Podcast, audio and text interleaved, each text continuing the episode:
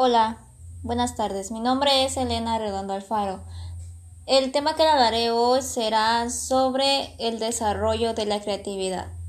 Empezaré a hablar sobre qué es la creatividad y después hablaré cómo se desarrolla la creatividad.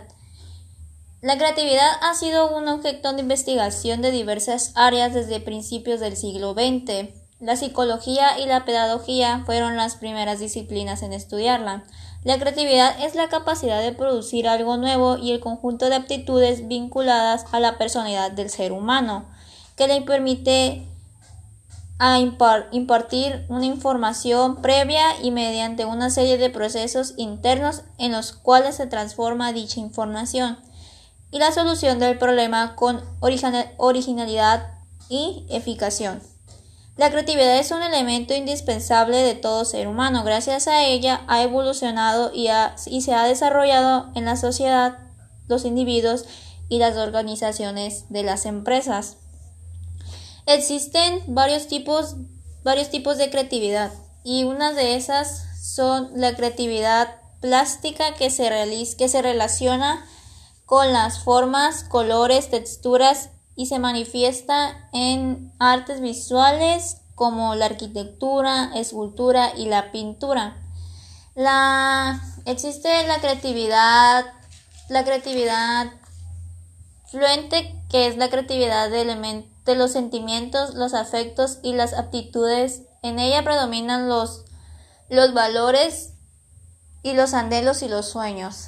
La tercera creatividad es la creatividad filosófica, es la creatividad que puede florecer en la generalización del conocimiento e interpretaciones del mundo.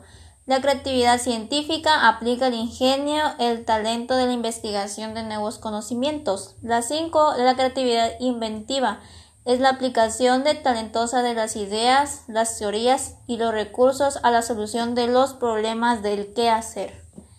La creatividad social es la creatividad y, y las relaciones humanas que genera las organizaciones e instituciones a través de cuyos funcionamientos se optimiza la convivencia pacífica, la proveedora entre los grupos de la sociedad para tener, para hacer algo feliz y convivido. Ah, ¿Cómo se desarrolla la creatividad? Bien, para desarrollar la creatividad en nosotros los humanos, debemos utilizar estrategias, trucos y técnicas y, de, y hablaré sobre una de ellas.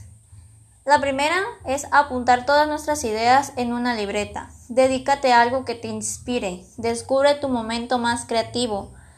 Rodéate de los mejores autores de libros, vive nuevas experiencias, duerme, relájate y descansa, planea nuevos retos, haz ejercicio. Y no hay mejor truco para desarrollar la creatividad que practicar y practicar y seguir practicando hasta conseguirla.